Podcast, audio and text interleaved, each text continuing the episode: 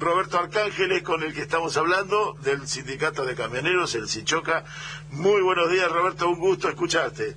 Gracias igualmente para ustedes. Eh, Daniel Guerini y Juan Reginato, acá desde Botellas al Mar, te estamos eh, saludando. Recién estábamos escuchando a, Néstor Kirchner, supongo que llegaste a escucharlo, eh, en lo que fue el, el, aniversario que pasó esta semana de el, el no triunfo electoral en el 2003 eh, de la primera vuelta que lo transformó a Néstor en presidente eh, poquito después. Eh, pero bueno, eh, de ahí el bache que tuvimos. eh, queríamos conversar un poquito contigo haciendo referencia a justamente a la pandemia que está el, el, momento de pandemia que estamos atravesando y el trabajo continuo que han desarrollado tus representados como personas este, esenciales que más allá de médicos, enfermeros, etcétera, del sistema de salud, el transporte de, de, mercancía, de comida y el retiro de residuos es indispensable, no cabe ninguna duda. Eh, ¿Cómo se han acomodado a esta realidad eh, ustedes? Sí, este, la verdad que es muy duro porque es una pandemia que nos afecta a toda la sociedad argentina, al mundial también, ¿no? Pero bueno, nosotros miramos el, lugar nuestro, Bahía Blanca principalmente. Eh, pero bueno, ha sido, muy duro porque teníamos tenido que ir adaptándonos a, a las circunstancias de, de la pandemia y bueno, nosotros como, como actividad esencial no paramos en ningún momento, pero bueno, este, también tenemos la lucha para ver si nos podemos vacunar y, y estamos parece para ese sistema parece que no no no somos esenciales. Pero bueno es una discusión y es una opinión digamos. Pero bueno eh, cada uno tendrá su opinión y será válida. La nuestra creo que que también es válida porque nosotros también eh, creemos que, que, nos tenemos que cuidar también, como, como todo el mundo. Obviamente que sí, eh, y, hacía referencia a la recolección de residuos, que es una es una tarea que, que la, la, sociedad en general la deja a un costado o que no lo tiene como una preocupación.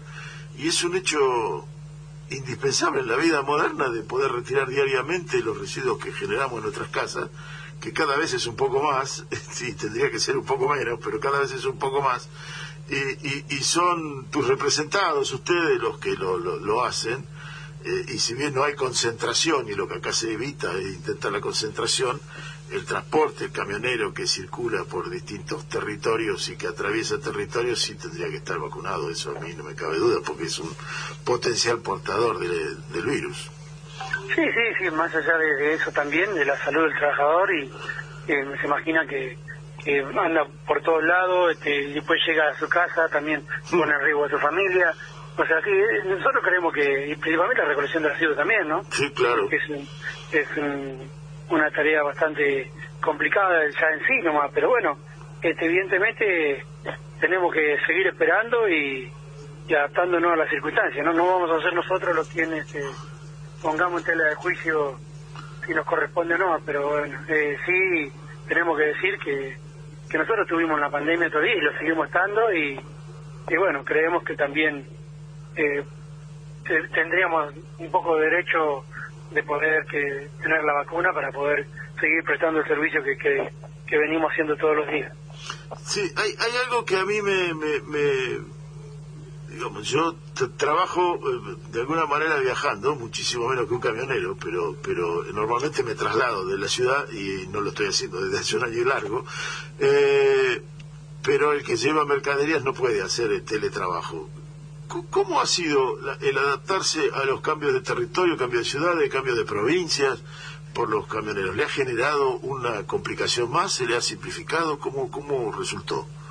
No, difícil, porque imagina que los camioneros, cada, cada provincia o cada lugar tenía su, su impronta ante la pandemia y ahí había lugares donde a los camioneros no lo dejaban viajar, no lo dejaban bajar ni al baño, ese, o sea, el camión se tenía que quedar dentro de los camiones, o sea, era, era bastante cruel el trato que recibió el camionero, por así decirlo, ¿no?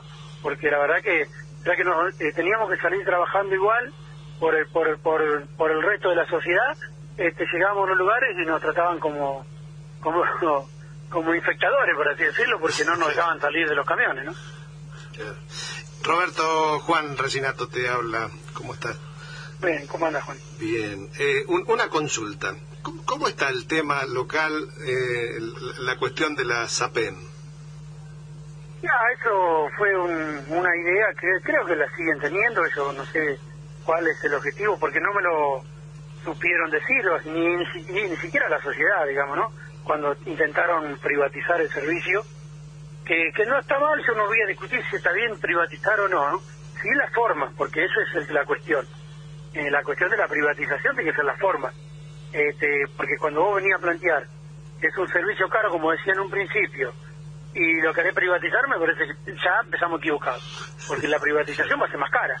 Eh, eh, por ahí podemos decir de hablar de, querer optimizar el servicio, porque los privados por ahí están más, más encima de la gente, tienen un control más, más exhaustivo, y en ese lugar capaz que te lo creo, pero pero era cuestión de pero ellos también lo pueden hacer que no lo quieran hacer son dos cosas aparte. Claro. pero bueno eh, es una empresa pública y como empresa pública la verdad yo soy un crítico en ese sentido no no estoy en contra de la empresa pública al contrario yo creo que tiene lo que tiene que haber es control.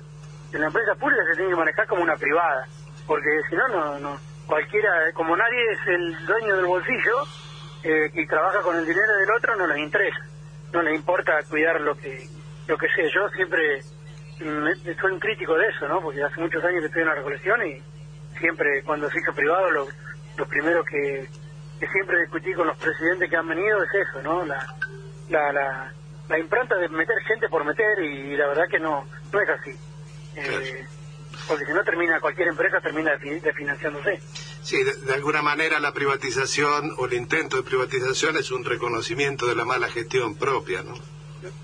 Sí, yo, yo diría que sí, porque en realidad eh, acá lo que están fallando es la dirección de ellos, porque nosotros hace muchos años que venimos trabajando, inclusive eh, hemos vertido opiniones y bueno, eh, no no nunca hemos sido escuchados desde el fondo, digamos. Y bueno, eh, lo tiraron para atrás un año, vamos a ver, yo creo que van a seguir con esa idea porque son ellos chicos son, y hablo de, de, de Cambiemos, ¿no? Este, tienen esa, esa impronta, digamos. Sí, sí, que, que no es, igual es decir lo mismo. Yo no soy el dueño de la verdad, yo opino que eh, no sé si está bien o está mal privatizarla, pero sí la forma de una privatización y a qué se quiere llegar. Y eso lo tiene que saber la población y principalmente los trabajadores. Sin duda, sí, sí.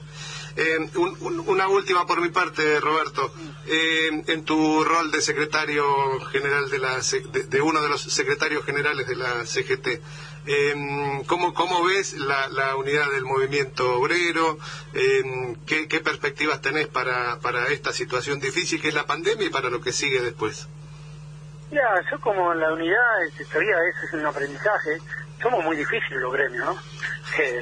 hay que decir la verdad, entonces no, no, no, no, vamos a mentir en la cara. Este, pero bueno, estamos en el camino, por lo menos los que están ahí están intentando siempre llevar, y principalmente los dos que, que, hoy están en, los lugares este, de, representación máxima, eh, somos los que más interesados estamos en que esto siga así y que le encontremos la manera para, con diferencia y no en discusiones que tenemos, porque las tenemos, eh, se podamos seguir con la unidad porque es importante para los trabajadores.